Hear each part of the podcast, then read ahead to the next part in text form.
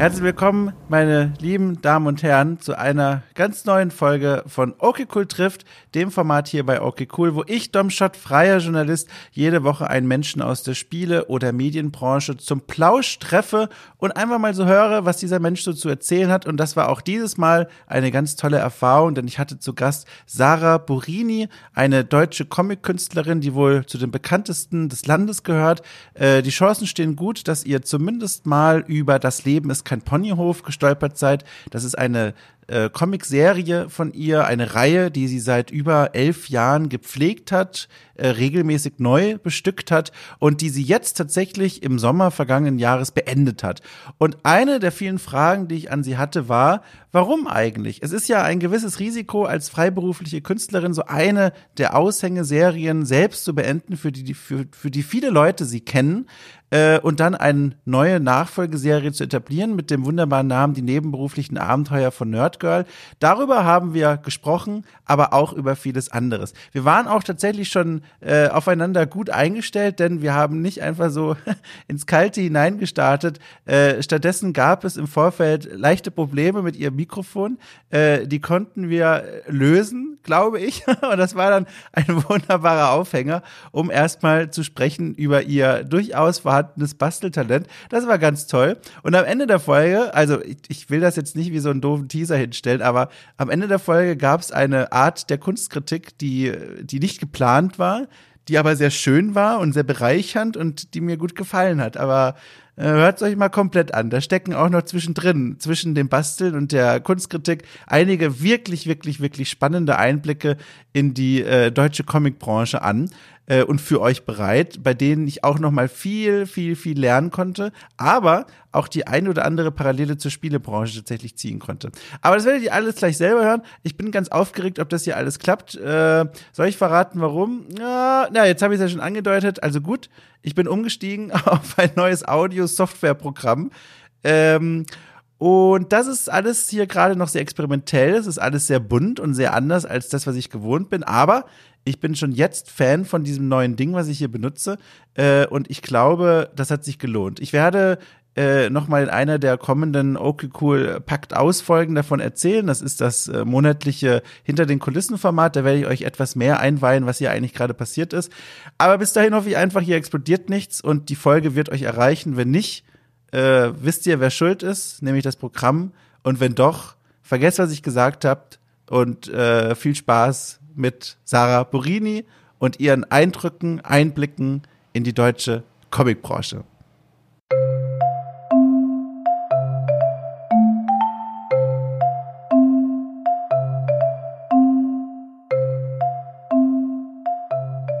Dann äh, lass mich kurz einen Schluck von meinem Tee nehmen, weil ich muss dir noch was ja, anderes erzählen, äh, direkt zu Beginn. Eine kleine Entschuldigung, äh, aber vorher. Ist hm. immer cool, wenn man äh, seine Gespräche mit einer Entschuldigung beginnt. Ich mache das auch sehr gerne. Ja, irgendwann habe ich gelernt, dass man das so aus äh, Selbstbewusstseinsgründen, dass man sich eher äh, erstmal bedankt und sagt Danke für deine irgendwas. Ja, das finde ich auch gar nicht so verkehrt. Das finde ich auch gar nicht so verkehrt, aber in dem Fall habe ich einen Grund dazu, denn du hast vielleicht ja auch gesehen, ich habe dich etwas länger warten lassen, als du dir gedacht hättest, dass ein Tee braucht. Also äh, die zehn Minuten, äh, die habe ich mir genommen und jetzt möchte ich auch verraten, warum. Ich habe mir einen Tee gemacht ähm, und äh, ein, ein Ingwertee ähm, und das heiße Wasser von knapp 100 Grad Temperatur tatsächlich äh, floss mir beim Einkippen über den rechten Daumen. Und, ah. Und dann stand ich in der Küche und hab erstmal gedacht, oh, das ist ein intensives Gefühl. Ich bleib ja. mal noch kurz hier und lass mal Wasser drüber laufen. Und genieße dieses sensorische Erlebnis. Ähm, ja, ich, ich hoffe, du hattest irgendwie Brandsalbe oder konntest dich da äh, Gar nichts. Nichts. Ich hatte, ich hatte nur noch, ich hatte nur noch Wissen aus der, aus irgendeiner Löwenzahn-Sendung, in der es mal hieß, man muss da lauwarmes Wasser drüber kippen. Ja, das, und das habe ich, das habe ich gemacht und ich fühlte mich dadurch jetzt erstmal nicht besser, aber jetzt geht's. Also der Daumen ist jetzt oh. sehr warm. Das ist auch ein ganz spannender Effekt, finde ich, wenn man den dann, also ich habe ihn gerade, also so ein Blödsinn, ich habe ihn gerade vor mir. Also klar, der, also ich, ich gucke gerade auf, ja, der Tag war sehr lang. Also ich gucke gerade auf meinen Daumen und wenn ich ihn in die Nähe meiner, meiner linken Hand führe, führe, dann spüre ich die Umgebungswärme des Daumens. Das ist schon krass. Das ist schon krass. ah, das ist schon okay. krass. ähm, ja, also puh, ich weiß ja nicht so Brandsalbe und so, wenn du das da nicht hast, ähm, es kann schon sein, dass das, äh, also dass du da jetzt dann noch was Kühlendes da drauflegen solltest, mhm. weil der Schmerz kommt da manchmal bei solchen auch abklingenden ähm, man meint, es klingt ab, aber ähm, so, so Brennschmerz, der kann ähm, schon sich ranhalten, sagen wir mal so. Also wenn möchte, du irgendwie was Kühlendes ja. hast oder so, irgendwas im Kühlschrank, was du da dran halten kannst, dann äh, Nimm dir das ruhig doch. Also ich möchte jetzt hier ungern nochmal sitzen lassen. Also ich gucke gerade an meinem Schreibtisch, ich habe eine Menge hier stehen, was hier kühl ist. Ich habe hier eine Reihe an Gegenständen, vor allem tatsächlich Duftkerzen und die sind in Glasbehältern und die sind kühl. Und ich fühle gerade hier eine und ich halte jetzt eine ziemlich kühle, warum ist die so kalt? Ich habe keine Ahnung. Ich halte jetzt so eine, eine kühle Duftkerze an meinen Daumen und das ist, das ist tatsächlich sehr angenehm. Das ist tatsächlich sehr angenehm. Okay, okay. Aber wie gesagt, wenn du irgendwie zwischendurch rausgehen musst und das so, ach, hallo, ich habe gerade Brennungen dritten Grades, nehme aber einen Podcast auf. Ähm, also bitte halte dich da nicht zurück. Das ist sehr nett. Bist du denn ein Mensch, so auf die Art und Weise, wie du mir da jetzt beigestanden bist, direkt mit, mit Brandsalbe und so, bist du ein Mensch, der sich auskennt mit so Haushaltsmittelchen? Ich habe irgendwie gerade so die Vibes bekommen von, du weißt dann sofort, wohin man da greifen muss in der Küche äh, oder in irgendeinem Vorratsschränkchen, um also, die richtigen. Ja. ja, also das, was du mit dem äh, Verbrennen da hast, das ist jetzt, wo ich so drüber nachdenke, das ist tatsächlich, sagen wir mal, ein, ein wiederholendes Szenario bei mir. Ja. Ähm, ich weiß nicht, ich glaube, es hat auch viel mit Ungeduld zu tun, wenn ich dann so ähm, Topflappen, wer braucht stinkende Kopf Topflappen? Mhm. ähm, wenn ich dann so in den Ofen nach den Pommes greife oder irgendwie sowas. Ähm, ich weiß nicht, was es ist, aber äh, so ein bisschen Brand so ein bisschen Brandverletzungshausmitteltum, mhm. das weiß ich. Ähm, bei vielen anderen Sachen jetzt äh, glaube ich nicht so. Da äh, lese ich mir, glaube ich, viel Quatsch an.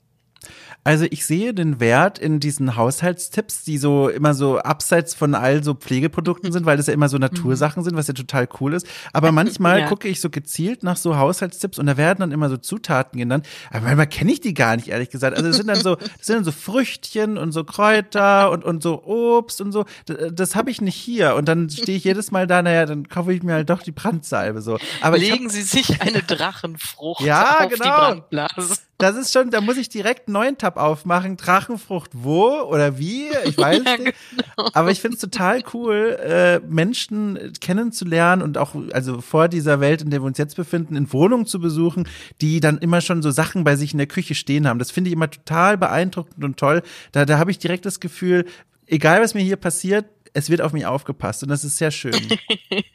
das sind, äh, ich, ich könnte nicht garantieren, dass das bei mir so ist. Ich würde halt, ich, ich glaube, ich bin halt so MacGyver-mäßig äh, Improvisateurin. Echt? Ähm, ja, ich meine, dann ist es halt so, was kann ich machen mit einer Zwiebel?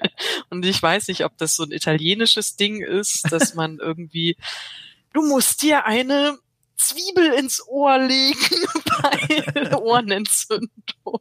so, ah, lass mich doch in Ruhe, bitte, ich will jetzt keine Zwiebel in mein Ohr legen.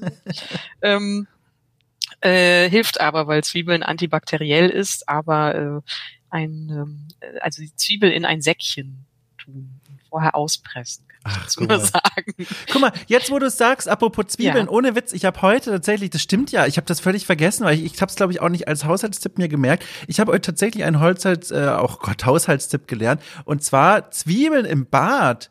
Das wusste ich nicht. Aha. Das ist so ein Ding, kennst du das? Nee. Ach, guck mal, das ist nämlich total krass. Also ich muss da kurz einen kleinen Bogen spannen, damit die Dramaturgie der Geschichte noch spürbarer wird. Also vor vielen Jahren, ich glaube, es waren tatsächlich zwei Jahre oder so, da habe ich, da ging ein YouTube-Video viral von einer jungen Frau, die zu dem, oh Gott, äh, zu dem Film äh, Shrek, da gibt es so ein, ein, ein Musikstück, ähm, dieses Hey Now, du, du, du, The Rockstar. Äh, Ach so, ja, genau, genau das richtig. ewige, ach, ja, ja Smash genau, und so. Ganz ah. genau, richtig.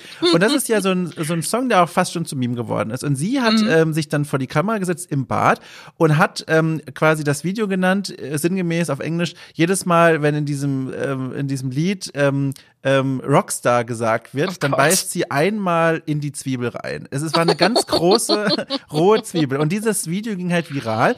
Und das war zum ersten Mal, also in meinem ganzen Leben, dass ich jemanden in der Verbindung Zwiebel und, und Bart sah. Und jetzt pass auf, das, das, das, das war immer so bei mir, das war mein Wissen, was ich verbund, verbunden habe mit Badezimmer und Zwiebeln. Und heute habe ich zufällig einen Artikel entdeckt, in dem erklärt wurde, dass vor allem in amerikanischen Haushalten es völlig üblich ist, aufgeschnittene Zwiebeln ins Bad zu legen, weil die, wenn sie nach ihren eigenen Zwiebelgeruch nach etwa einen Tag verloren haben, tatsächlich auch äh, duftbindend äh, wirken. Das heißt, wenn es im Bad schlecht riecht, dann saugt diese Zwiebel ganz schnell die schlechten Gerüche auf. Und das wusste ich nicht. Krass, und die Zwiebel, die möchtest du dann irgendwie nach einer Woche, also die verfasst man dann nur noch mit der Zange an, wahrscheinlich. Ja, ich das glaube. Das ist ja wie ja. So, so ein magisches äh, so, so ein Opfergemüse. Ja, und das finde ich total cool, weil für mich hat sich dann nicht nur, also dieses Wissen jetzt dann in den Kopf gesetzt, dass man das mit Zwiebeln machen kann, sondern dieses Video hat für mich dann auch eine ganz neue Dimension bekommen, weil ich dann verstanden habe, das spielt ja auf einen Brauch an, den ich ja gar nicht kannte. Also es gab einen Grund, warum die im Bad saß und eine Zwiebel gegessen hat. War total cool. Da hat sie so einen Kreis für mich oh. geschlossen. Das war richtig schön. Ja. Na gut, dann sieht man ja, das ist nicht nur eine italienische Sache, das ähm, scheint so ein Ding zu sein, was mehrere Menschen aus verschiedenen Kulturen auf der Welt begriffen haben, mhm. dass Zwiebel magisch ist. Aber jetzt bin ich neugierig. Jetzt muss ich mal nachfragen. Kannst du dich denn erinnern, wann hast du denn das letzte Mal in deinem Leben MacGyvert? Also irgendwas so improvisiert, zusammengebastelt? Was, was, was, von was reden wir denn da jetzt so? Jetzt gerade das. Ach Gott, ja. zusammengebaut. Aber das hat nicht geklappt und ich habe ja das andere gefunden. Stimmt, ja, da gab es ein Vorspiel, ähm, ja. Boah, ja, aber also äh, sehr viel. Ich bin sogar jemand, das ist jetzt schlimm. So, ich erinnere mich aber, also bestimmt war es nicht das letzte, was ich MacGyvert habe, aber auf jeden Fall habe ich das gemacht, dass ich ähm, abgebrochene Sonnenblumen mit Duct Tape nee. zusammengeklebt habe.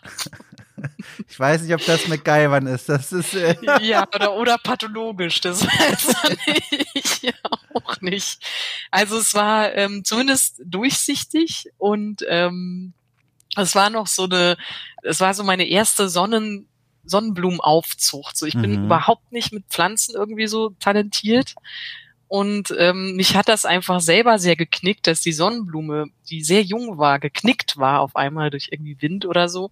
Und ich wollte nicht aufgeben. Ich wollte nicht ziehen lassen. Und dann habe ich das gemacht und es hat geklappt. Lebt die Blume noch? Wirklich? Ja, die, also jetzt nicht mehr, weil sowieso über ähm, Winter und so nicht mehr. Aber damals im Sommer hat das äh, geklappt. So, weil Ach, ähm, die war halt noch nicht so komplett abgeknickt, sondern das braucht halt nur eine Reparatur und da fühlte ich mich so wie der, der kleine Redneck Blumendoktor. Das ist ja, ich, hab, ich, ich würde da gerne gleichziehen, aber also zum einen fehlt mir jegliches Geschick, was so Motorik angeht und zum anderen, äh, ich hatte hier mal tatsächlich vorübergehend Pflanzen in der Wohnung, extra auch welche gekauft, natürlich vorher informiert, die auch Kater äh, im Notfall oh, quasi ja, essen, okay. ohne dass denen was passiert. Ich habe hier zwei rumsitzen. Ja. Ähm, und die waren aber auch innerhalb vom Nachmittag leer gegessen. Also das waren so drei, so, so diese klassischen Grünlilien, die man in deutschen Büros gerne mal sieht. Mhm. Die sind nämlich verträglich für, für Katzen. Und die waren am nach dem Nachmittag Nachmittag werden die weggegessen. Und dann habe ich auch direkt wieder aufgehört, das zu versuchen, weil die stehen da so unglaublich drauf. Ich kann hier leider keine grüne Wohnung mir, mir, mir, mir halten. Also äh, talentiert bin ich da auch nicht. Ich mach's halt nur irgendwie und es geht dann auch manchmal nicht gut. Aber jetzt, wo du das so sagst mit den Katzen, ähm, ich denke dann natürlich auch ähm, sofort wieder an äh, Comics und zwar an äh, den Garfield-Comic-Strip. Oh, ja. ja, es ist wirklich so, meine Güte. Ähm, den, den gibt's schon seit langer Zeit und es ist halt, wenn man so da so reinliest, schon ähm, spektakulär unwitzig manchmal. Aber ich weiß, dass, dass Garfield ähm, auch immer so ein, ein äh, wie nennt man es, einen Farn hatte. Ja. Und ich glaube, mit dem hat er auch geredet. Ja. Und ähm, das war so eine Feindschaft, glaube ich. Ja, ich glaube, er hatte mit sehr vielen Feindschaften. Aber das ist so das lustig, stimmt, dass das du Garfield stimmt. ansprichst. Das ist nämlich, ich habe ich hab, ich hab mir natürlich überlegt, mit was, über was möchte ich mit dir sprechen. Und äh, ich sag nur nicht in welchem Kontext, aber Garfield steht okay. hier ganz groß in meinem Dokument, Ach, weil krass. ich erinnere mich noch, also wirklich, das ist ein ganz tolle, ganz toller Moment in meinem Leben, den du damit berührst. Ich hatte, als ich ein, ein Kind war noch, ähm, jeden Freitag bin ich mit meinem Vater in die Stadtbibliothek gefahren und dann haben wir uns da so ein bisschen ja. aufgeteilt. So, er hat sich so die Kriminalromane äh, angeguckt mhm. und ich bin zu den Comics gerne gelaufen unter Aha. anderem. Und da waren diese Garfield-Bände, diese in diesem ganz besonderen Format, dieses kleine, länglich gezogene, du, du weißt genau. besser, was das ist wahrscheinlich. Genau, ja, das ist einfach nur dieses, ähm, damit das Strip-Format, also dieses Ach. horizontale Format da irgendwie so ja am besten repräsentiert wird. Ja. Ja, genau. Und die, die habe ich, ich total, ja genau, und die habe ich total gerne gelesen und und äh, es gab immer wieder dazwischen auch, wie du gerade gesagt hast, total unlustige äh, Strips. Mhm.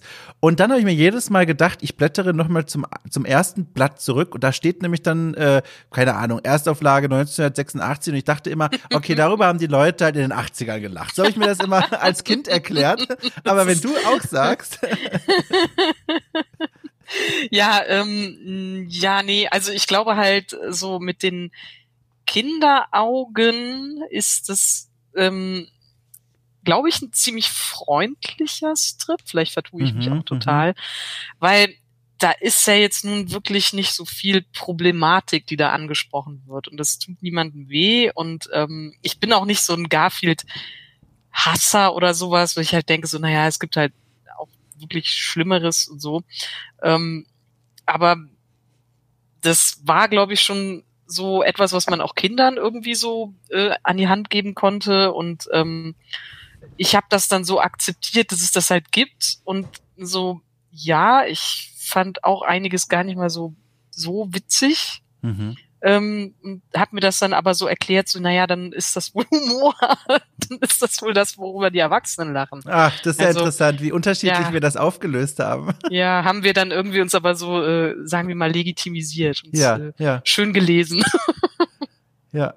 Äh, äh, direkt daneben übrigens Heger. Kennst du Heger? Ja, natürlich. Och, ja, klar. Toll. Wobei den, also ich habe alles von diesen Sachen auch gelesen, auch glaube ich durch, ähm, also ermutigt oder enabled ja. durch die Stadtbibliothek. Und auch bei Häger habe ich lang irgendwann mal wieder reingeguckt und dachte so, ach je, ey, Pointe verzweifelt gesucht. Aber dann ähm, habe ich halt so ein bisschen nachgedacht, also A, diese Strips gibt's irgendwie schon seit Jahrzehnten und B, ähm, das waren ja wirklich noch Tageszeitungssachen von vor 40 Jahren oder so.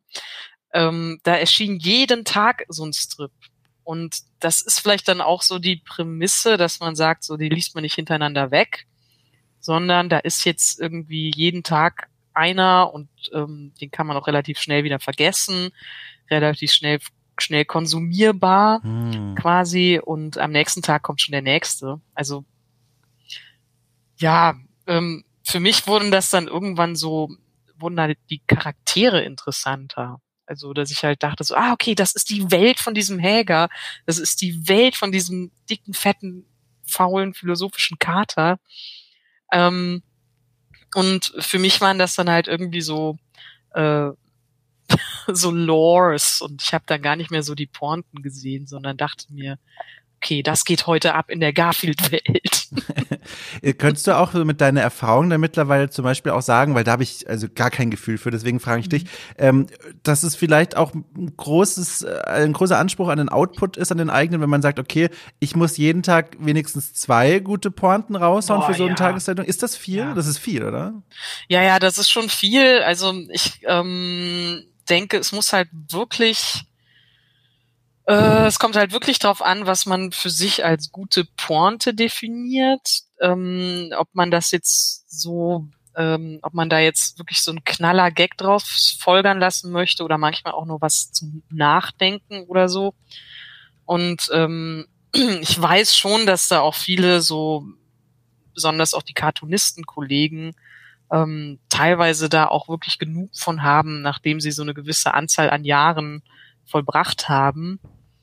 Ähm, und dann gibt's halt so ein paar Leute, die, also, obwohl das ist sehr ähnlich, also Bill Watterson von Calvin und Hobbes, der hat ja zum Beispiel nach zehn Jahren gesagt, okay, das war's. Ich habe nichts mehr zu erzählen, ich bin alles durch. Und ich glaube, das ist auch eine Art und Weise zu sagen, ja, meine Pointen sind jetzt alle, also es gibt irgendwie so eine begrenzte äh, Anzahl an Pointen, die ich irgendwie von mir geben kann oder Geschichten, die ich erzählen möchte. Ähm, insofern kommt es drauf an, ob du gerade wirklich so viel zu sagen hast oder ob du wirklich auserzählt bist manchmal. Ja. Ah, ich finde das ja total spannend, weil ich, ich kann das immer nur vergleichen, also äh, dem nächsten künstlerisch, was bei mir in meiner Welt dieser Beobachtung von dir kommt, ist das Schreiben, aber auch das mhm. kreative mhm. Schreiben. Und da, also ich meine, es ist ja nicht so, dass ich das jetzt schon jahrzehntelang mache, deswegen, das ist alles so eine sehr eingeschränkte Perspektive, aber da habe ich so das Gefühl, im Grunde reicht schon ein, ein, ein toller oder ein ganz schlimmer Traum. Da, da ist schon wieder Stoff da für gefühlt, weiß ich nicht, wie viel Seiten, Zeug, worüber ich irgendwie mir Gedanken ja. machen könnte. Ist das beim Comiczeichnen anders? Äh, kann man da, ist es vielleicht auch durch das Format, dass man das ja auch immer in Bilder packen muss, dann muss man auch auf die mhm. Länge achten. Hat man da dann schneller mal die Grenzen erreicht von dem, was man ausschöpfen kann? Also, da ich jetzt so elf Jahre Webcomic machen in dem einen Format hinter mir habe, kann ich sagen, man muss schon gucken, wie man sich das Ganze, also wie man sich den Spaß erhält. Das ist, glaube ich, so das Wichtigste, weil ähm, ich kann zehn Jahre lang eine Sache machen und mich nicht auserzählt fühlen. Ähm, zum Beispiel, ähm, also je nach Ansatz, den man verfolgt. Wenn man zum Beispiel sagt, ich mache immer Tagespolitisches, ich gehe immer auf Tagespolitik ein, dann findest du vielleicht immer neue Themen, zu denen du einen Kommentar quasi verfassen kannst. Ähm, natürlich gibt's auch da die äh, Gefahr, dass ja die Themen sich wiederholen und so und man halt diese Pointen dann auch wiederholt. Ähm, und dann gibt's natürlich auch so Ansätze, wo man sagt, okay, ich äh, betrachte jetzt die Welt durch meine Brille und dadurch gibt mir jeder, jedes Alltagsszenario irgendwie Aufschluss. Ähm, aber auch da, äh, also stelle ich fest, okay, mein Alltag ist jetzt nicht jeden Tag so anders. Ähm, jetzt momentan ist halt wirklich auch noch schlimmer, dass man halt sagt, okay, also alle Leute, die jetzt Reisetagebücher als Ansatz haben, ist jetzt gerade ein bisschen schlecht. Ähm, also man muss schon gucken, dass man, dass sich die Inspiration aus etwas speist. Das sehe ich schon so. Aber das hängt von so vielen individuellen Faktoren an, so welches Format nimmt man, welche Persönlichkeit hat man, was ist irgendwie ähm, das Motiv deines Comics. Also es gibt ja auch Leute, die so sagen, ähm, ich mache Familiencomics im Sinne über ihre eigene Familie, über ihre Kinder oder so oder über ihre Haustiere. Ähm, und darüber öffnen sich dann manchmal diverse Themenfelder, zu denen man Comics machen kann. Und dann muss man halt irgendwann mal gucken, ob man die alle durch hat. Und wenn man dann merkt, man wiederholt sich oder das ist einem zu doof, dann kann man vielleicht zum Beispiel so ein Format ändern. Also habe ich jetzt äh, gemacht und ähm, fahre da momentan auch wieder irgendwie so ganz gut mit. Also ich versuche es mir halt irgendwie so äh, immer frisch zu halten. Ja, ja, äh, das, das Format, auf das du, das du anspielst, äh, das Leben ist kein Ponyhof, das mhm. gab es von 2009 bis dann, hast du ja gerade gesagt, äh, April 2020, dann hast du das beendet mhm. und es gibt jetzt eine Nachfolge-Comic-Reihe. Ähm, ja. Äh, ich, ich muss mal so fragen, wie, äh, mhm. du hast ja schon angedeutet, ein Grund dafür war, dass sich das auserzählt angefühlt hat. Mhm. Wie fühlt sich das an, wenn ein Comic auserzählt ist? Fällt, sitzt man dann vor dem Lernblatt Papier und weiß nicht mehr, was man zeichnen soll? Oder vielleicht sogar noch dramatischer, man zeichnet die Figuren, aber die Sprechblasen bleiben leer, weil man nicht weiß, was ist denn eigentlich los hier? Wie, wie fühlt sich sowas an? Wie sieht sowas aus? Also, das hast du eigentlich gut zusammengefasst. Oh. ja, eigentlich doch schon so. Also eher ähm, die Figuren, ähm, ja, mit denen war ich immer so im Reinen, aber dass die äh, Sprechblasen ähm, leer bleiben, das ist mir ähm, aufgefallen. Und ähm, zwar mh, so insofern, dass ich dachte so, ah, scheiße, die Pointe hatte ich doch schon mal. So wieder Blätter zurück, zehn Jahre und äh, klar, dann äh, merkst du halt irgendwie so, oh, ich, scheiße, ich wiederhole Ach, mich. Ja. So. ja, und ähm, klar, man kann nicht immer, es ist auch okay, so sagen wir mal, so sich ein bisschen zu wiederholen oder wiederkehrende Themen zu haben. Aber ähm, ich habe halt auch gemerkt, also da kam viel zusammen, das war halt nicht so ein Grund. Ähm, mir ging's persönlich so so lala, mhm. also scheiße. Ähm, dann kam diese Pandemie-Sache, dann fühlte ich mich auserzählt und dann hatte ich irgendwie so das Gefühl, dass das Format sich auch ähm, überlebt hat. Also dass ich irgendwie einfach eine neue Form für meine Comics brauche. Und ja, das hat halt darin, also das resultierte dann darin, dass ich erstmal irgendwie auch mich erholen musste, so nach äh, ja, nach elf Jahren dann mal sagen, so, ja, Moment, ich brauche eine Pause ähm, und möchte so schauen, äh, wie geht es denn jetzt hier für mich weiter? So. Mhm. Also und, das habe ich auch ja. schon öfters gemacht. So. Ja. Aber noch nie so krass. Ja, ich wollte mich gerade sagen, das muss doch, also auch das wieder alles nur Be Beobachtungen und Gedanken von außen, aber das mhm. muss doch total scary gewesen sein, diesen Schritt zu gehen. Alleine auch aus so einer geschäftlichen Perspektive, weil du bist mhm. ja Freiberuflerin, du lebst von Auftragsarbeiten und überall, also also gefühlt überall, auch bei der Recherche in den Vorbereitungen auf diese Folge, steht immer zu, das Leben ist kein Ponyhof, immer so, äh, entweder genauso wörtlich oder im Sinn entlehnt, der äh, Burinis berühmtestes Werk. So, das ist, das, äh, dafür ist sie bekannt so. Und mhm. ich kann mir vorstellen, also auch wenn man das, wenn man weiß, es ist eigentlich anders, dass man dieses Gefühl hat, die öffentliche Meinung dreht sich so darum und man beendet ausgerechnet diese Reihe mhm. aus vielen. Gründen, die sehr gut sind, da hat man doch mhm. direkt nochmal obendrauf die zusätzliche Sorge als Freiberuflerin, ey, ich säg mir hier gerade mein wichtigstes Aushängeschild ab, oder? Ja, das war, ähm, da, da sprichst du einen guten Punkt au an, aus. Ähm, aus und an. Ja. Insofern, dass ähm, das für mich halt auch wirklich ein Einkommenseinschnitt war und immer noch ist. Also ich habe am Ende ähm, so ähm, bei Patreon, ich glaube, so über 2000 Euro eingenommen, so pro Monat ähm, für vier bis fünf Ponyhöfe im Monat. Und äh, dann habe ich das System halt irgendwann umgestellt auf eine pro Monat statt pro Werk-Kampagne. Äh, und es kamen halt irgendwie so meine ganzen ähm, also Making-ofs zu irgendwie anderen Comics, zu längeren Comics und ähm, ich bin jetzt halt wieder so bei äh, über 700 Euro, also ich glaube so 730. Ach, krass, das ja. heißt, ich bin von 2000 auf 700 äh, quasi so gewechselt und das war, das tat natürlich auch weh und ist halt auch momentan noch so ein bisschen so ein Struggle. ähm, das konnte für mich ähm, einmal, also das war und ist auch für mich aus diesem Grund irgendwie auch noch so ein bisschen so ein Angstmoment. Äh, ähm, und ja, wie du sagst, irgendwie, ja, man wird da so ein bisschen vielleicht drauf reduziert und ich habe jede Menge andere Sachen gemacht, aber die sind nicht so hängen geblieben, dass ich die gemacht habe. Ähm, es wird halt, auch, glaube ich, so als äh, ja als etwas wahrgenommen, wo ich jetzt irgendwie vielleicht wirklich so am meisten mit in der Presse war oder so. Vielleicht weil das auch so ein, so ein äh, Alleinkünstlerwerk ist. Also ich habe da nicht irgendwie mit jemand anderen dran gearbeitet. Insofern ist das sehr persönlich. Ähm, aber ja, das äh, ist auf jeden Fall was irgendwie zum dran knabbern. Ich bin da aber auch irgendwie so jetzt so vorsichtig optimistisch, dass das sich jetzt auch wieder ändert, ähm, weil ich lebe noch nicht mal so sehr von Aufträgen. mhm. Ich lebe tatsächlich momentan nur von diesem Comic-Geld, also von diesem Patreon-Geld. Verstehe.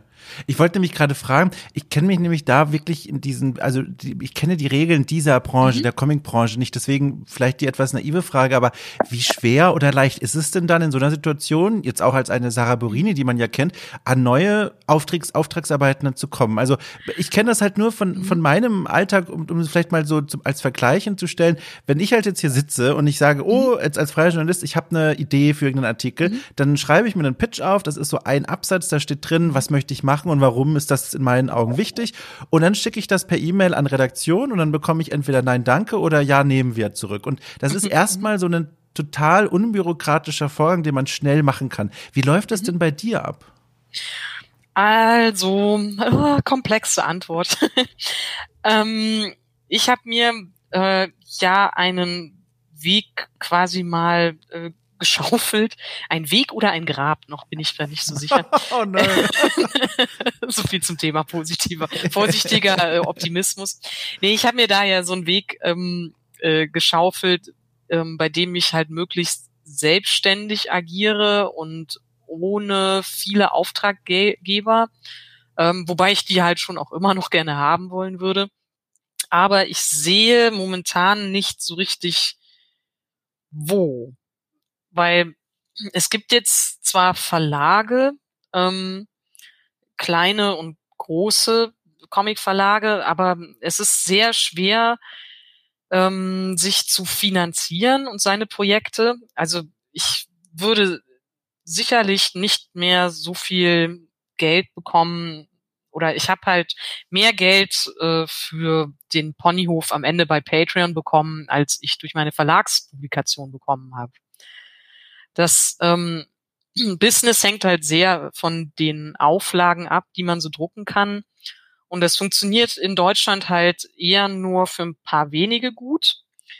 Ähm, manchmal habe ich so das Gefühl, so ich, ich bekomme ja auch so vergleichsweise bekomme ich viel Aufmerksamkeit und manchmal habe ich so das Gefühl, die Leute denken so, ähm, ich bin so Großverdienerin und äh, bin so, äh, ja, keine Ahnung, muss mir nicht irgendwie äh, Sorgen machen um mein Auskommen. So, nee, es ist, ähm, es funktioniert wirklich für die wenigsten richtig gut. Es gibt halt paar Leute, die ähm, schon seit Jahrzehnten da irgendwie so Comics machen und die haben dann halt äh, immer noch so einen gewissen Fame-Level. Insofern, du kannst halt zum Beispiel auch mit einem Pitch ähm, zu Verlagen kommen und dann sagen die dir, okay, 200 Seiten, ähm, ja, äh, pff, gibt 2000 bis 5000 Euro. Ähm, und naja, es gibt Leute, die sitzen einen Tag an der Seite, anderen sitzen drei Tage an der Seite. Und ähm, Umsatzbeteiligung ist halt wirklich sehr, sehr heikel. Das klappt so gut wie nie, weil das ja auch immer so dieses Argument ist, so ja, dann bekommst du halt mehr durch Umsatzbeteiligung. Das äh, geht meistens nicht so auf und ähm, deswegen habe ich mir halt und gleichzeitig ist aber halt ein großer Deadline-Druck. So, dann muss der Katalog gedruckt werden und so. Und ähm, so gibt's halt einige Kollegen, die ich kenne, die halt wirklich auch schon einen Burnout hatten und äh, ja, teilweise sich irgendwie aufputschen mussten mit irgendwelchen, also mussten nicht, ne? Ja, aber ja. sich mit Drogen aufgeputscht haben oder halt ihre Familie vernachlässigt haben, alles, um irgendwie so einen Comic äh, veröffentlicht zu haben. Ähm, und das ist auch in Amerika so oder ganz besonders auch. Und da habe ich mir halt irgendwann gesagt, so, boah, nee, dieses System, ähm, für mich persönlich äh, funktioniert das nicht. Insofern, ähm, ja, versuche ich mir da so ein bisschen jetzt über Patreon dann einfach die, naja, die Leser ähm, zu gewinnen.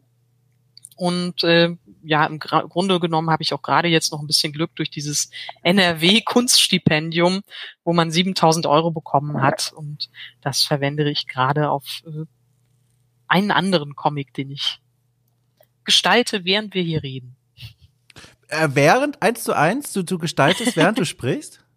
Ja, also ich äh, zeichne gerade Motorräder. Nein, für diese wirklich? Geschichte, ja. Das ist ja auch, das ist ja, also ist ja magisch. Also das ist ja total toll. Also sowas finde ich ja total toll. Äh, also auf vielen Ebenen, auf vielen Ebenen, alleine auch schon, weil das so eine so eine Gleichzeitigkeit, also dass du das kannst, äh, ich könnte das nicht. Ich könnte, ich, also ich sitze hier, ich halte meinen äh, maledierten Daumen an das Glas dran, das ich erwähnt habe, das mittlerweile gar nicht mehr so kühl ist. Äh, und mehr kann ich nicht. Also das ist ja krass, dass du Aber das ich muss dazu sagen, also das ist jetzt so ein Arbeitsschritt. Ich habe schon die Denkarbeit gemacht und ich mache jetzt so eine Art Reinzeichnung. Das ah. geht. Aber wenn ich halt jetzt irgendwie so mir ein Design ausdenken müsste oder äh, naja, schreiben sowieso nicht, aber halt auch irgendwie so das Skizzieren auch schwierig. Ja. Also äh, gerade ein lower Arbeitsschritt, den ich so machen kann, das ist dann Ach, quasi äh, fast meditativ, dann ja. das zu machen, während ich mit dir spreche.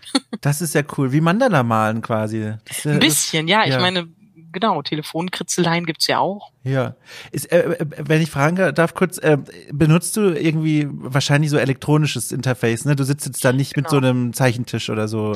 Also jetzt im Moment ähm, sitze ich da mit einem kleinen Wacom-Tablet. Das ist so ein Monitor, auf dem man zeichnen und malen kann. Ähm, ich denke aber für diesen Comic gerade wirklich drüber nach, nochmal irgendwie Tusche und Papier zu nehmen. Cool. Also bisschen habe ich da jetzt schon gemacht. Einfach mal, um mal einen Arbeitsschritt zu haben, wo ich doch nicht vom Monitor sitze. Ach, ich finde das so cool. Aber jetzt muss ich aufpassen, dass ich nicht so wegtrudel weil, von dem, was du gerade erzählst, weil das ist nämlich auch super spannend. Würdest du denn, um nochmal zu diesen Arbeitsbedingungen in dieser Branche zurückzukehren, sagen, hey, liebe junge Comiczeichner, Comiczeichnerinnen oder auch diejenigen, die schon älter sind und da einsteigen wollen, lieber mal nicht oder vielleicht eher ein, naja, wenn, dann guckt, dass ihr euch eure eigene äh, Leserschaft auf Patreon oder Steady oder sowas aufbaut? Also ich würde das, ich würde nie irgendwie so meinen Weg ähm, anderen Zeichnern aufdrängen oder aufstülpen. Ähm, das ist mir ganz oft passiert, auch irgendwie von Kollegen, die das sehr nett meinten, die dann sagten, mach doch mal und dann insert genau, was sie machen und für sie funktioniert. Nee, so funktioniert das nicht. Ich würde halt aber sagen, ähm, generell sollten wir uns alle über, aus, über diese Bedingungen austauschen. Also ob du das jetzt bist in der Videospielbranche oder ich im Comic. Ähm, es gibt noch andere Branchen, wo Kreative arbeiten. Ähm, ich finde, was in den letzten Jahren wirklich sehr viel gebracht hat, ist, ähm, dass man sich darüber unterhält, was so branchenüblich ist und ähm, was man sich bieten lassen muss und was nicht. Und dass man dann halt irgendwie selber entscheidet, was funktioniert denn für mich. Weil es gibt durchaus Leute, die sagen, okay, Verlagsveröffentlichungen sind genau das Ding, was für mich passt. Und äh, da muss ich halt irgendwie eben nicht so viel selber machen wie bei ja, Self-Publishing. Ähm, das ist auch legitim. Äh, ich finde aber, dann sollte man wenigstens wissen, worauf man sich einlässt, beziehungsweise was man da auch in der Zusammenarbeit von Verlagen erwarten kann. Mhm. Würd, würdest, du denn, würdest du denn sagen, äh, wenn du so einen Strich darunter ziehst, fühlst du dich denn wohl so in der, in der Comic-Branche in Deutschland? Ist das ein, ein Wohlfühlort trotz dieser Arbeitsverhältnisse für dich oder, oder was sind da so deine Gefühle, wenn du so daran denkst? Also, ich ähm, würde fast behaupten, dass viele Leute in der Videospielbranche das jetzt ähnlich beantworten würden. Ähm, ich fühle mich wohl mit den Leuten, mit denen ich mich jetzt umgebe. Also es gibt ähm, total coole, nette ähm, Kollegen und Verlage und Institutionen und so, ähm, wo ich mich dann auch freue, die zu treffen und mich mit denen auszutauschen. Und da passiert auch immer wieder total guter, konstruktiver Krempel. Ähm, und es ist halt so, ich brauchte auch eine Weile, um zu sehen, oha, äh, das ist jetzt nicht so gut. An diesem Ort funktioniert es gerade nicht so ähm, cool und ähm, da hilft, wie gesagt, dann auch der Austausch. Und ich bin einfach auch da irgendwie so zu der zum Schluss gekommen, so eine ganze Szene kann ja jetzt kein äh, Wohlfühlort sein. Also dazu ist es zu divers und zu unterschiedlich und zu viele unterschiedliche Prägungen und Menschen und so. Ähm, das ist vielleicht dann auch, sagen wir mal, wie bei jeder Gruppenbildung, dass man sagt, okay, bloß weil wir dasselbe mögen, heißt es das nicht, dass wir uns irgendwie alle verstehen oder ähm, dass jeder Teil der Szene irgendwie einer ist, wo ich stattfinden muss. So. Ja, ja, ich glaube, das ist ein, eine ganz kluge Erkenntnis, die, die, die kenne ich auch so aus meiner eigenen Branche, auch wenn man so aus dem Journalismus mal im Allgemeinen nimmt. Das ist aber ja. tatsächlich so eine Erkenntnis. Ich glaube, da hören da draußen jetzt Menschen zu und denken sich, Mensch, das ist doch total logisch. Aber ich muss gestehen, wenn man da so mittendrin steckt, da muss man mhm. drauf kommen. Das ist nichts, finde ich, was einem sofort so klar werden kann. Ja, absolut. Vor allen Dingen, ich weiß nicht, ob du das dann auch kennst, wenn man dann auch gerade so ähm, frisch in seiner Begeisterung äh, da gerade auf diese Welt trifft, dass man dann auch, also A, man lernt halt erstmal so und denkt halt auch so, ah, okay, ich äh, sehe, das jetzt ist jetzt hier anscheinend branchenüblich, aha, aha, aha. Ähm, und dann lernst du ja auch irgendwie äh, erst, wo dein Platz da sein könnte und wo du vielleicht so äh, dich hast mitreißen lassen, einfach weil du denkst, so das ist jetzt üblich. Ja, da hatte ich, da hatte ich einen ganz krassen Moment. Der ist jetzt so ein bisschen weiter weg von den Beispielen, die wir jetzt gerade so hatten, aber das passt ja. in meinem Kopf total gut dazu. Ich hatte ganz zu Beginn meiner Karriere da als, als schreibender Mensch über Spiele und sowas, hatte ich einen Pressetermin äh, mhm. bei Square Enix in Hamburg und da ging es um Life is Strange. Vielleicht kennst du das ja sogar. Ah, das, ja, natürlich. Ja, genau, super. Spiele, ja, toll, super Ding.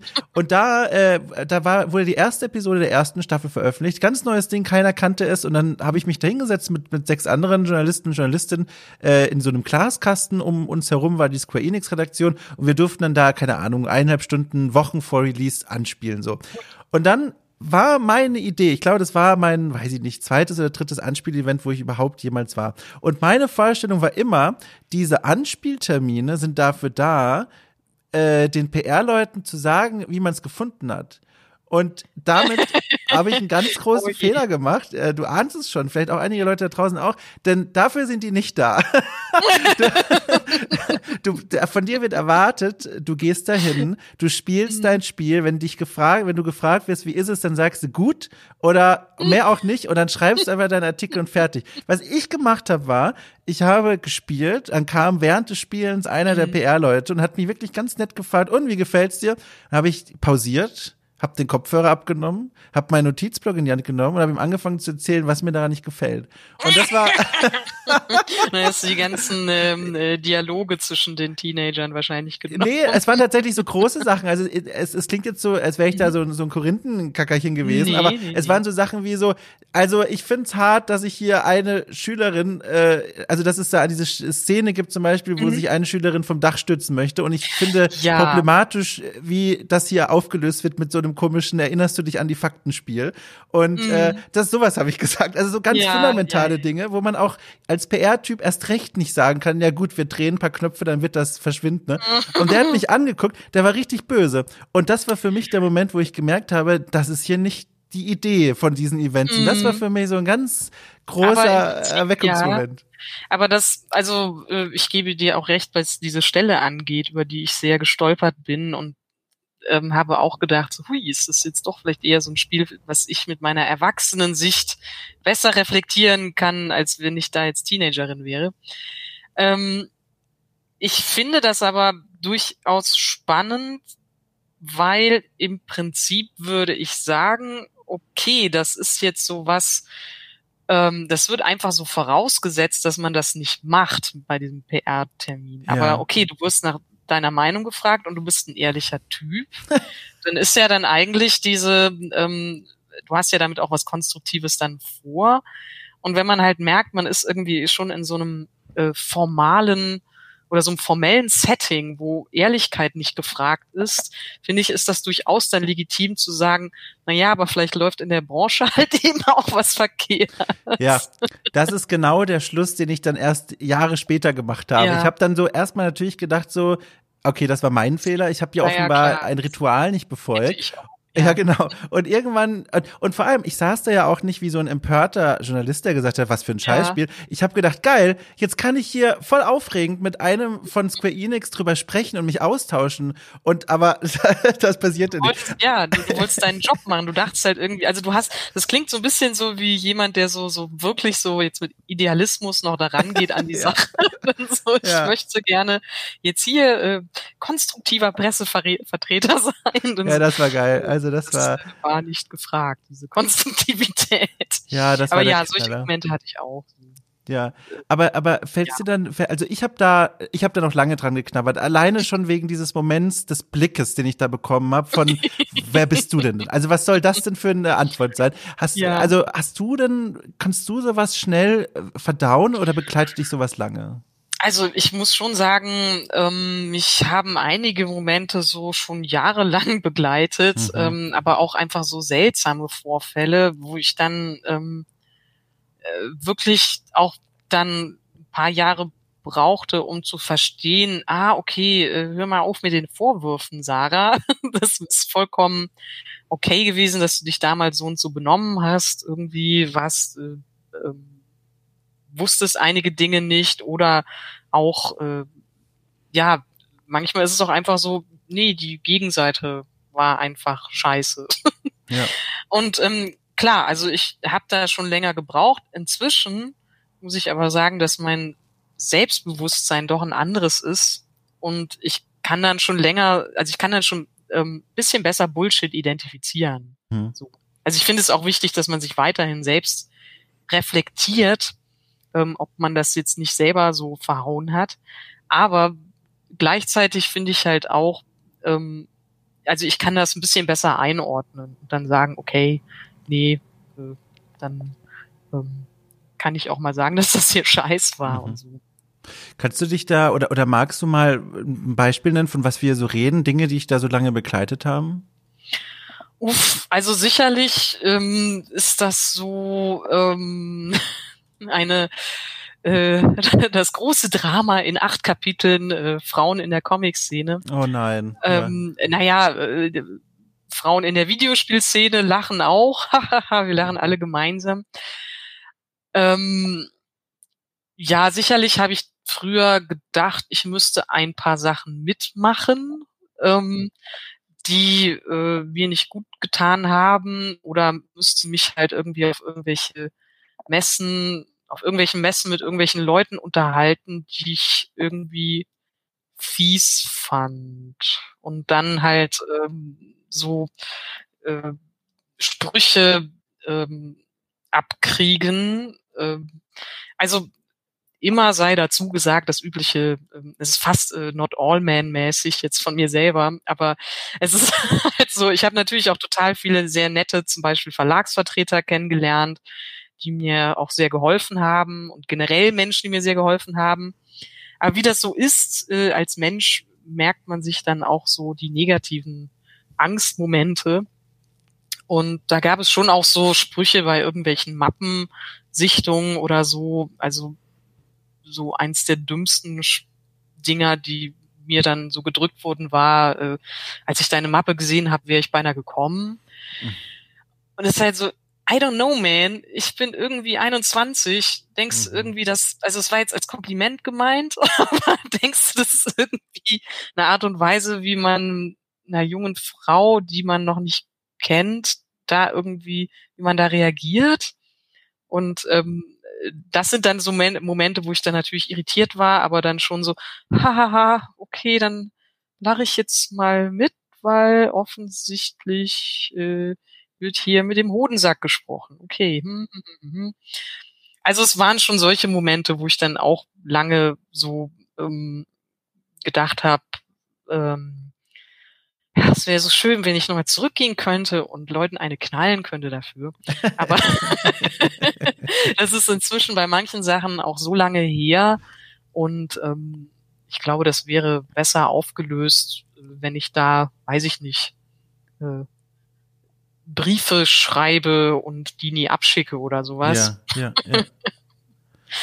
Aber ähm, ja, sowas auf jeden Fall hat mich das schon äh, teilweise sehr beschäftigt. Ja, aber das ist auch, also das ist auch so, also so verständlich. Das sind so Sätze, die, die werden wie ein Dampfhammer ein gegen die Stirn geworfen. Da weiß man gar nicht, was gerade passiert ist und landet in so einem Automatismus an, an Antworten, wenn man damit nicht gerechnet hat. Also ich, ich, ich kann, äh, ich, ja, genau. Äh, aber es klingt ja immerhin so, als hättest du schon auch relativ früh so ein, so ein, so ein, so ein, so ein soziales Sicherheitsnetz um dich herum gehabt. Ne? Also Leute, die, die cool sind, die bei dir waren und so. So klingt es zumindest.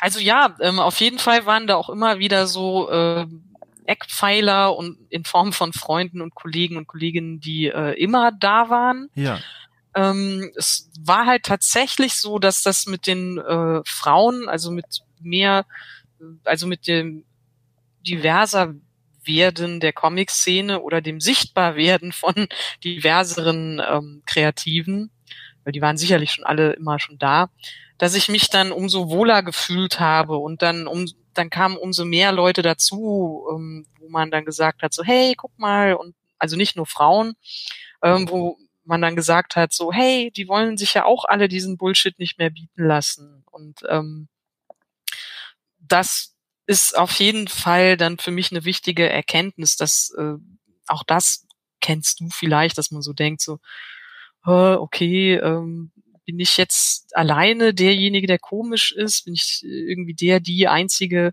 die das irgendwie doof fand? Und dann äh, unterhältst du dich halt mit Leuten und stellst fest, ach, das fanden noch einige andere doof. und ähm, denen ist das auch passiert. Und ähm, dass man dann sich irgendwann immer sicherer wird und sagt so, nee, nee, nee, nee, nee, Moment mal, das, äh, das ist schon irgendwie hier so daneben gewesen, so äh, was man da für Sprüche bekommt, was man da irgendwie so teilweise für Bedingungen ähm, jetzt auch arbeitstechnisch da so angeboten bekommt. Ähm, also ich finde, dieses sich austauschen hat auf jeden Fall zu meinem äh, Sicherheitsnetz und zu diesem guten Gefühl da inzwischen beigetragen.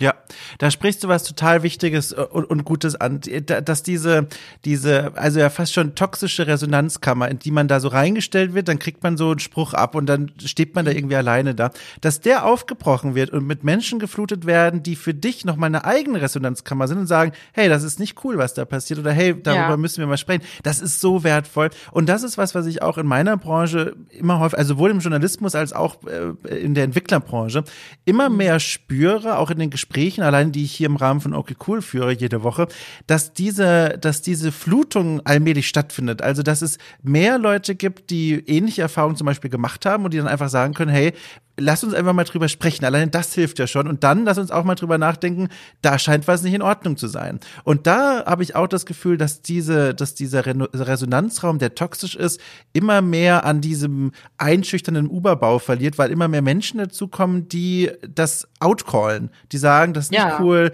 wir, ja. wir stehen hier zusammen, wir teilen unsere Erfahrung. Und das ist eine Entwicklung, die ich ganz, ganz doll spüre. Und wie gesagt, insbesondere auch durch äh, die Arbeit hier bei Okay Cool, wo ich ja auch mit Entwicklerinnen und so zu tun habe und das ist immer schön zu hören, auch vor oder nach den Gesprächen, wenn das Band quasi nicht mehr läuft, dass da eine Bewegung drin ist. Und, und das ist sehr, sehr schön zu hören. Ja, also ich bin froh, dass du das sagst, weil ich hatte tatsächlich auch, ähm, ich habe momentan das Gefühl, dass sich da auch was tut ähm, in allen Branchen. Vielleicht, weil es jetzt auch so ist, dass so eine Generation ja ähm, eine neue Generation jetzt heranwächst, die auch sieht, wie es der vorherigen so geht, was irgendwie so Crunch-Time angeht. Und ähm, es gab auch im Comic-Bereich, so wie im Videospielbereich, es gab ähm, Fälle von schlimmen äh, gesundheitlichen Auswirkungen bis hin zum Tod.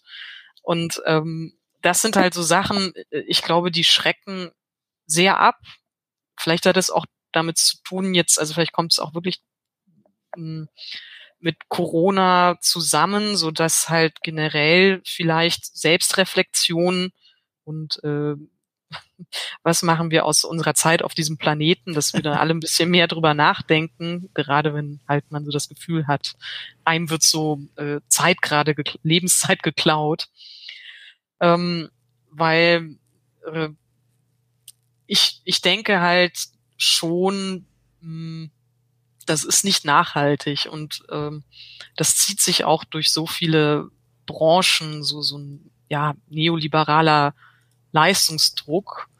Und ähm, ich habe da früher wirklich keinen Hebel für gefunden. Auch als ich noch äh, fest angestellt war, habe ich halt auch irgendwie so äh, eigentlich alle Frauen ähm, da komische Erfahrungen gemacht. Und ähm, es ist jetzt so, dass ich so Jahre später äh, jüngere Mitarbeiterin getroffen habe aus eben derselben Arbeitsstelle und wir kamen ins Reden und haben festgestellt, ähm, dass es immer noch dieselben Mechanismen da gibt mit irgendwelchen ähm, älteren Mitarbeitern, männlich, äh, genau denselben, die da äh, mit Frauen halt irgendwie ähm, schlecht umgehen, sagen wir das mal sehr euphemistisch.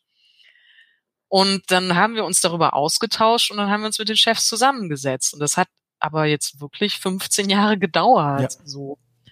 Und man merkt aber, das wird nicht mehr so toleriert. Und diese Arbeitsplätze, das verstehen auch, glaube ich, ein paar Firmen nicht, dass wir uns unterhalten, so, dass die damit mhm. nicht mehr so durchkommen. Ja. Ja, und vor allem, dass das dann auch in Aktionen umgesetzt wird. Das ist so, das darf man ja da auch dann nicht so vergessen. Äh, vor allem jetzt ich als Typ, wenn man dann so sagt, ja, da ändert sich schon was. Es ist dann immer noch wichtig, die Erfahrung habe ich auch gemacht, Initiative zu zeigen und zu sagen, klar, das wird schon alles besser, aber ich achte auch darauf, zum Beispiel regelmäßig einfach Frauen zum Beispiel zum Podcast einzuladen und nicht immer so dann zu sagen, ach guck mal, da kenne ich noch den Typ von der Gamescom und dann lade ich immer wieder den ein, dann hört man immer dieselben fünf Dudes oder so. Und das ist sowas, ne, also da, da muss ja gar keine böse Absicht dahinter stehen von bei manchen Menschen, aber es ist so wichtig, dass man da immer wieder auch sich hinterfragt und guckt, kann ich denn nicht noch etwas tun? Kann ich nicht zumindest eine Plattform sein oder so?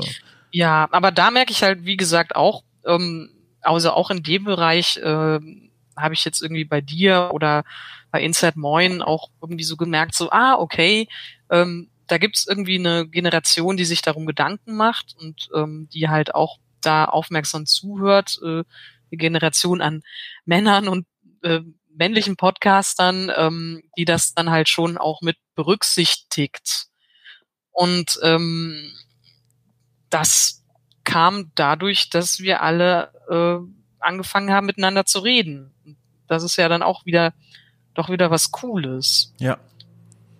Ja, also was Comic-Verlage und Firmen angeht, das ist halt alles immer so ein bisschen schwierig, weil Comics so eine Nische sind. Also Videospiele sind ja wenigstens ist ja wenigstens eine Industrie. ja. Aber ja, ich weiß, aber, wie du meinst, ja. Ja, äh, also deutscher Comic, da steckt kein Geld drin und da steckt halt dann dafür aber umso mehr ehrenamtliches Engagement drin. Und das hat den einen großen, ähm, das eine große Problem, dass Menschen sich dann noch mehr angegriffen fühlen, wenn man dann mal Kritik übt. Ähm, dass man sagt, okay, als Verlag oder Institution wird man kritisiert und das sind selber nicht die bestbezahltesten und so und ähm, dann äh, fühlen viele sich halt äh, so undankbar behandelt. Also das ist vielleicht noch so eine Spezialität im Comic-Bereich. Ja. Ich möchte mal ganz kurz so am Rande eine kleine Empfehlung loswerden. Wir haben über Resonanzkammern gesprochen und den Wert von sich mit Menschen austauschen zu können, die ähnliche Erfahrungen gemacht haben oder die einfach nur zuhören. Es ist ja so, dass es ja durchaus auch Menschen gibt, die haben das nicht. Die haben den Resonanzraum nicht, die haben vielleicht nicht das Netzwerk mhm. dafür. Da gibt's ein Spiel, das vielleicht kein Ersatz ist, aber ich sag mal, so eine kleine Stütze vielleicht in die richtige Richtung. Und zwar heißt das Kind Words.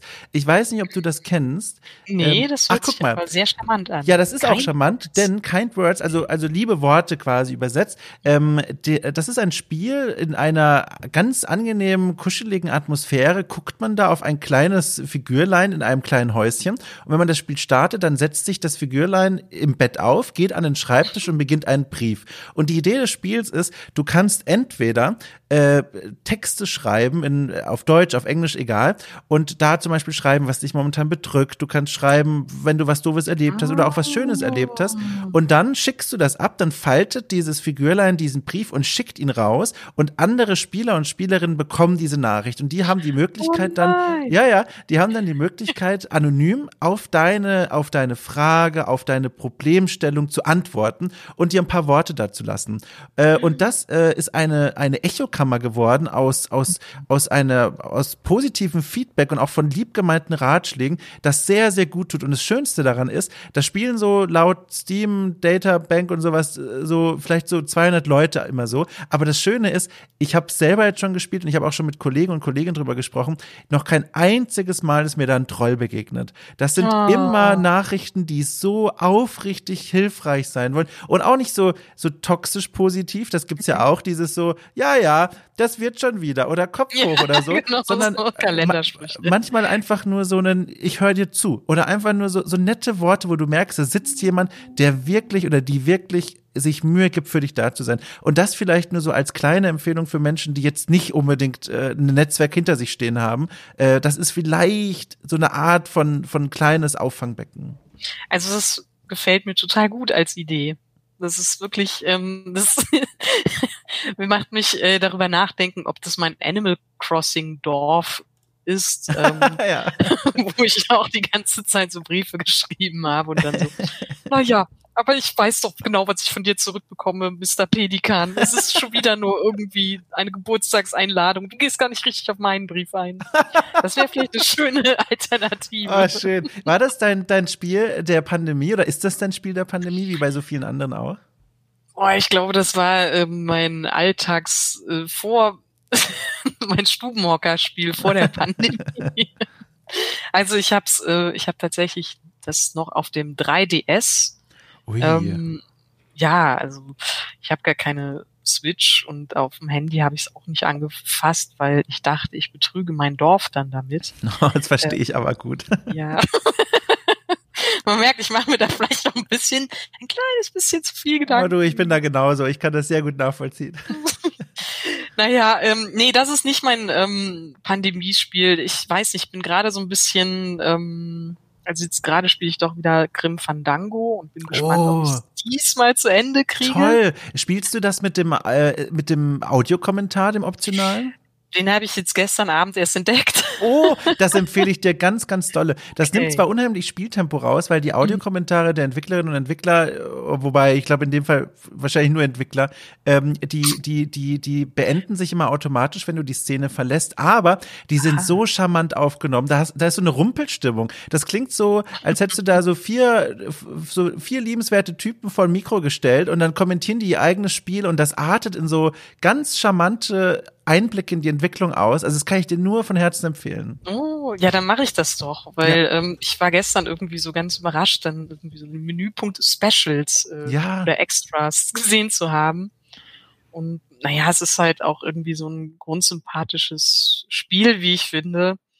Ähm, und auch wenn man jetzt so sagen kann, okay, die 3D-Grafik ist schon, oh, da muss man schon so ein bisschen, also ich als als ähm, visuelle Person muss ja. da schon ein bisschen schnaufen. Aber ich finde es, ähm, also ich finde es jetzt auch nicht so schlimm. Ich mag es total.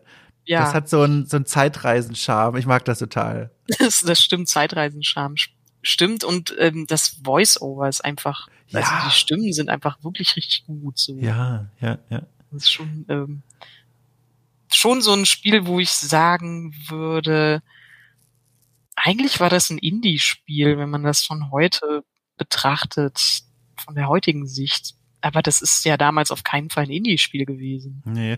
Oh, und da berührst du übrigens was, eigentlich ein Thema, das man, glaube ich, normalerweise am Anfang so ein, von so einem Gespräch stellt, aber das hat sich jetzt irgendwie jetzt erst ergeben. Ist egal, ich mache das jetzt einfach, weil es mich interessiert.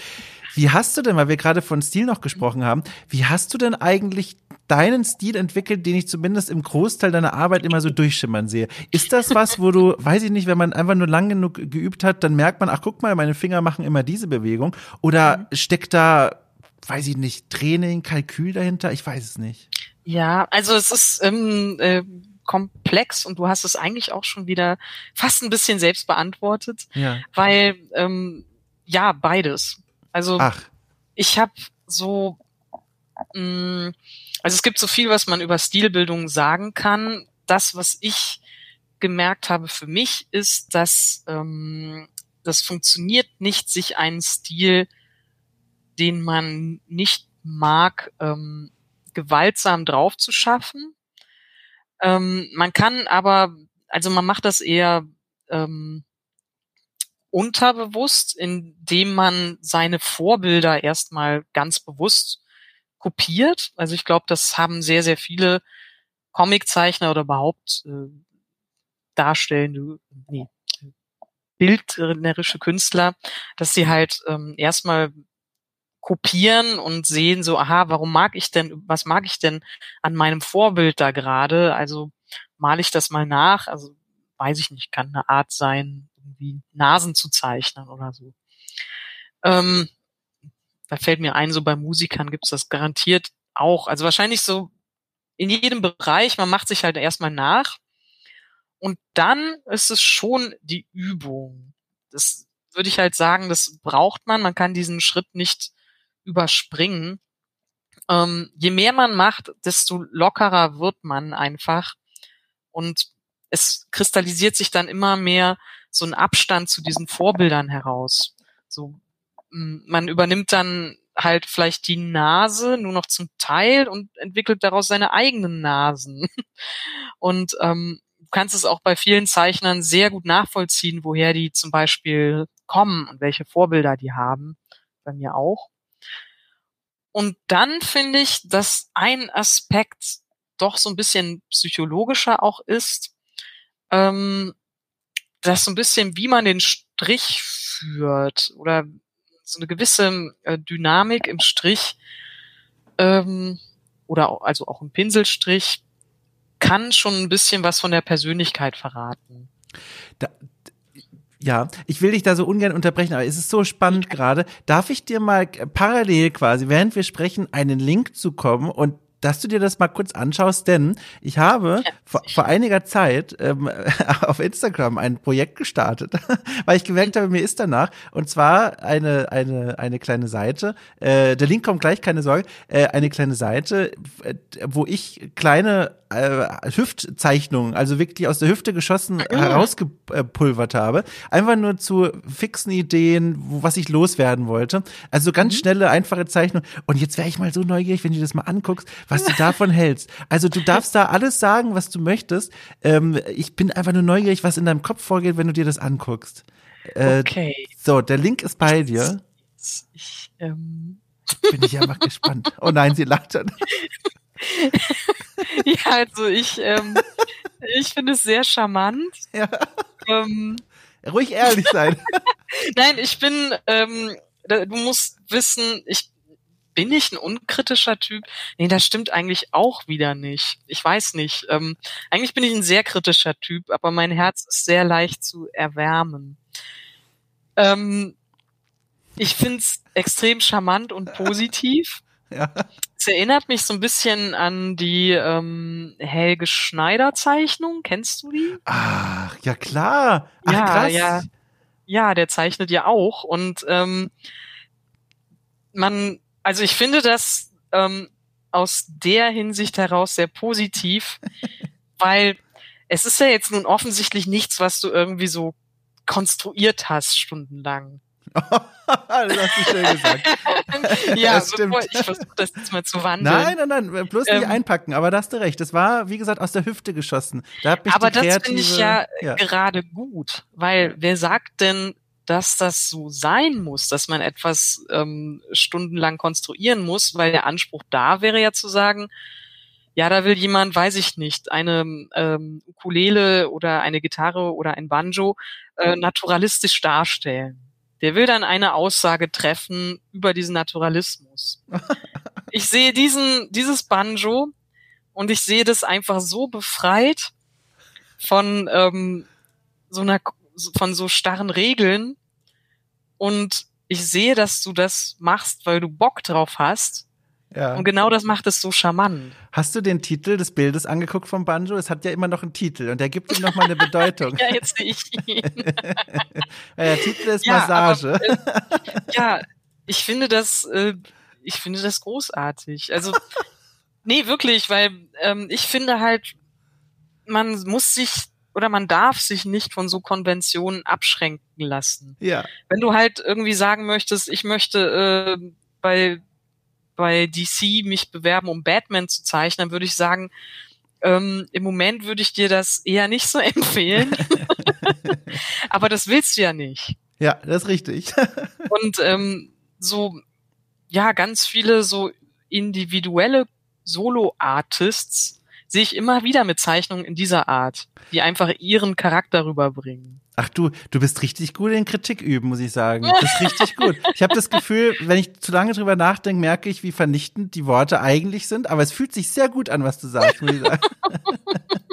nee, ich meine das ähm, ganz ernst, dass ich sagen würde, du musst das weitermachen, weil ähm, ja, aber weil du offensichtlich Spaß dran hast. Ja, das stimmt. Und, ähm, ich muss auch lachen, wenn ich sehe, äh, das Banjo wird massiert und so. Ja, dann muss ähm. ich es vielleicht jetzt mal den Leuten auch sagen. Also der Account heißt Doodledom, also das ist natürlich auch ein wahnsinniger Wortwitz, ne? Doodle von der kleinen Zeichnung Doodledom, aber man schreibt es mit U. Also äh, ich habe jetzt so Hemmung, das in die Folgenbeschreibung reinzupacken, weil die Leute werden das natürlich zu Beginn sehen und sich fragen, warum packt er denn da diese komische Skizze da rein? Deswegen, also gebt mal bei Instagram ein Doodledom mit einem einfachen U zusammengeschrieben und klein und dann werdet ihr das schon finden. Ansonsten habt ihr ja unsere bilderreiche Beschreibung. Also das war jetzt toll. Das war nicht geplant, aber das hat mir gut gefallen. Das hat mir richtig gut gefallen. Also mir hat das auch gut gefallen, weil Ding bringt mich zum Lachen. Und ich finde, die Tasse mit dem Gesicht, das ist eine Sache, das sieht man oft.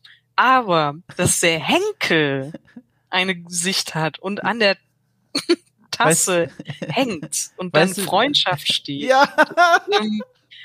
Das finde ich wirklich ultra charmant. Ach, schön. Also mach es weiter. es wird auf jeden Fall, das ist, glaube ich, so mein, mein Hauptpunkt immer so. Sowas macht man doch nicht, wenn man da ähm, keinen Spaß dran hat. Ja, das stimmt. Das ist doch so, äh, sollte es nicht eigentlich darum gehen, so, nicht ja. irgendwie um irgendwelches virtuoses, äh, ja, sich quälen oder so. Ja. Guck mal, das können wir, wenn du magst, auch gerne als ganz, ganz schönes Schlusswort nehmen für, ja. für finde ich, ein total rundes und schönes und offenes Gespräch. Ich fand das richtig schön. Und weißt du, was auch schön ist? Währenddessen fiel mir mal ein, ich habe dich, glaube ich, noch nie gesprochen, oder? Wir, wir haben, wir kennen uns eigentlich gar nicht so richtig. Ähm, nee. Ich weiß noch einen Moment so, das war tatsächlich so irgendein äh, Blogger-Treffen. Oh mein Gott, Gamescom. Ja. In so einer Kneipe? Ich weiß nicht, es gab so zwei, wo ich dabei war. Eines war es mal draußen, das war so ultra heiß und das war irgendwie so ähm, eine Draußen-Gastronomie und einmal war es eine Kneipe. So. Das ist richtig lange her schon, ne? Richtig ja. lange. ja. Krass. Und da waren so einige Leute, wo ich so aufgeregt war und dachte so, ähm, die kenne ich, die, die, die, von denen lese ich die Artikel und so. Und vielleicht sollte ich mal hingehen. Und ich kann auf keinen Fall hingehen. und da habe ich dich auch äh, als ebenso einen Menschen identifiziert und bin dann offensichtlich nicht hingegangen. Ach, wie, das ist ja lustig. Ich habe so ganz dunkel im Hinterkopf auch noch, so schemenhaft sehe ich dich noch von meinem inneren Auge. Aber also das ist echt schon, also sechs, sieben Jahre her oder so, das ja, weiß also ich nicht mehr. Kann Krass. garantiert genau dieser Zeitraum sein. Wow. Ja, aber guck mal, dann, dann haben wir es jetzt mal geschafft und es war sehr schön, dass wir es geschafft haben. Also das, ja. also wie gesagt, ich gehe hier mit einem total guten Gefühl raus. Ich hoffe, du auch. Das war schön. Ja, sehr. Ach, guck, ja, doch, auf jeden Fall. Ich mag deine Gespräche und deine Gesprächsführung sehr, höre den, dem gerne zu Och. und ja, okay, leider kann ich diese Folge jetzt nicht mehr hören, aber dafür habe ich dich jetzt so live gehabt. ach, das ist toll. Guck mal, ich gehe jetzt ja echt, ach Gott, jetzt wiederhole ich mich schon. Also dann, dann ein ganz großes Danke dir. Ich wünsche dir äh, natürlich tausendfach Erfolg für das Motorrad, das gerade fertig wird, aber auch äh, für alles andere, was noch kommt auch. Und äh, ja, also es war ein Vergnügen. Ich danke dir wirklich sehr. Ja, ich danke dir auch, dass du mich eingeladen hast. Ja, natürlich. Ich wünsche dir auch viel Erfolg ähm, bei deinen weiteren Projekten und dem Podcast und was auch immer Ach, man da noch von dir sieht. Ja. Ja, danke. Also dann winke ich dir zu und ich freue mich auf die nächste Gelegenheit, wenn sich unsere Stimmen wieder kreuzen werden. okay, dann bis dann. Bis dann. Tschüss. Tschüss.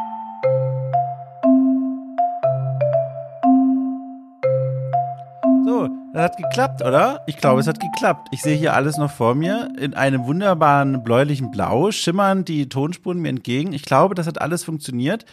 Äh, danke. das Danke ging vor allem auch an mich so ein bisschen, weil ich das hier ausgehalten habe mit diesem Einfinden in diese neue Software. Wie gesagt, ich werde euch davon in Zukunft noch erzählen, aber nicht mehr heute. Es reicht, die Folge ist voll, da passt nichts mehr rein. Eine Sache vielleicht passt noch. Äh, ein Dankeschön. Aber dieses Mal an euch, denn äh, ihr hört, sehe ich, die Folgen sehr fleißig und sehr freudig und lasst mir liebe Worte zukommen. Und das freut mich wirklich sehr, sehr, sehr. Das gibt mir ein sehr gutes Gefühl, dass ich irgendwas richtig mache, das nicht nur mir gefällt, sondern euch da draußen auch. Ähm, und, und, ach Gott, und bei, bei Steady habe ich gesehen, sind es auch schon wieder seit der letzten Folge neue Unterstützerinnen und Unterstützer zukommen. Das ist alles ganz toll. Ich freue mich gar sehr. Ich werde mir jetzt noch ein Brot schmieren und darüber nachdenken, dass es da draußen auch echt tolle Menschen gibt und einige von denen seid ihr. So. Bis nächste Woche, Leute.